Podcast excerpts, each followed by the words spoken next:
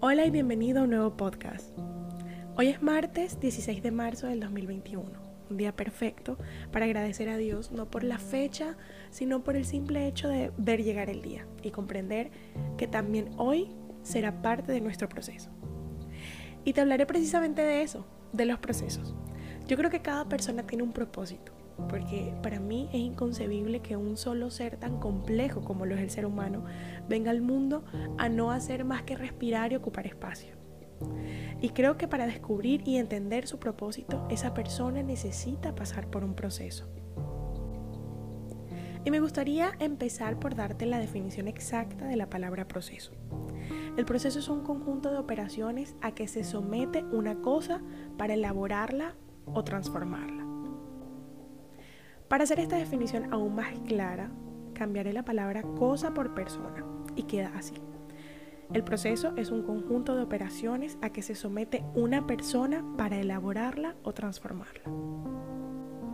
Esto quiere decir que un proceso conlleva operaciones, o sea, acción, necesita de disposición y por último produce un cambio o una transformación.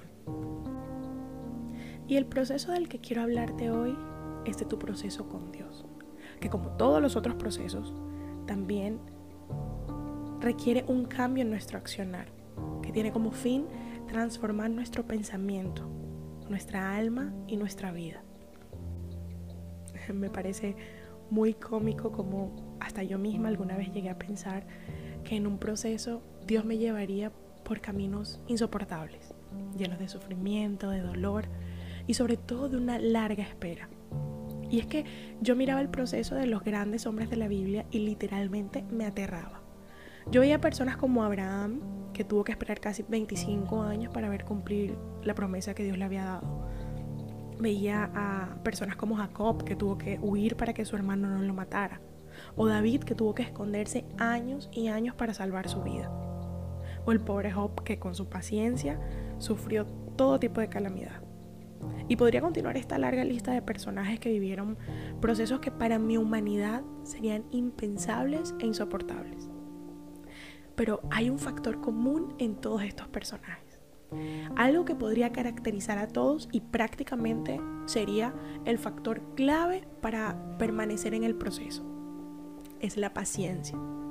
Porque sabes, ninguno de estos hombres sabía hasta cuándo ellos, aunque a veces dudaban la mayor parte del tiempo, adoraban y agradecían por lo que estaban viviendo. Ellos pedían a Dios fortaleza y soporte y no se dieron nunca por vencidos. Pero estarás de acuerdo que por estos días la paciencia parece ser cosa escasa, sobre todo porque en nuestra realidad actual todo es posible menos esperar.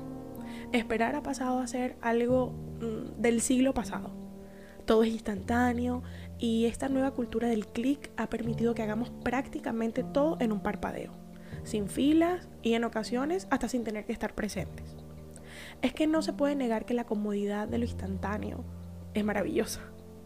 Sin embargo, esta tendencia a querer todo rápido nos lleva en ocasiones a querer que Dios también actúe con rapidez en nuestras vidas.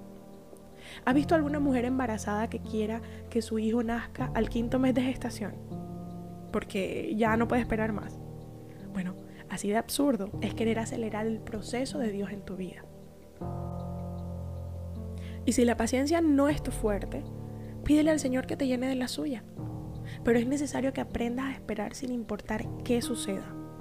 Te aseguro que la espera no será en vano. Será para prepararte a través de una transformación para que puedas cumplir el propósito que Dios tiene contigo.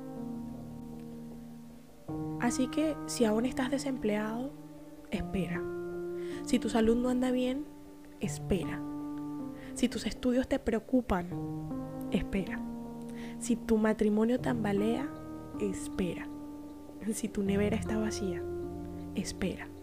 Y si tu negocio no marcha como debería, algo nuevo, espera. Espera con paciencia porque Dios está usando tus circunstancias para transformarte.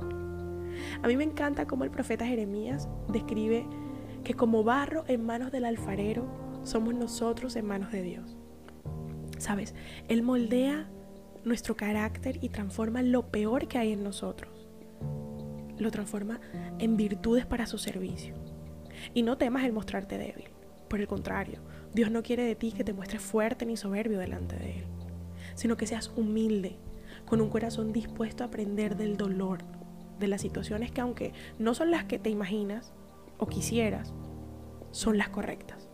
¿Sabes qué le dijo Dios a Pablo? Le dijo, bástate mi gracia, porque mi poder se perfecciona en la debilidad.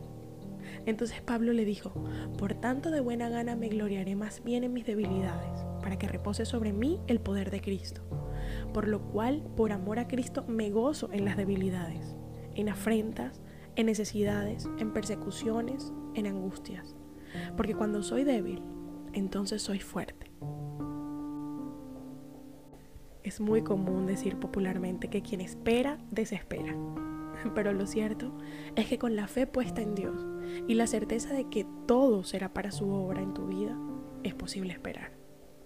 Así que no dejes que el paso del tiempo te agobie, porque el tiempo de Dios es perfecto. En cambio, mientras esperas, actúa para Dios y haz todo lo que te sea posible, porque Dios es quien hará realidad todo hasta lo imposible. Gracias por escucharme, yo soy Lizeth Vanegas y te bendigo. Hasta el próximo martes.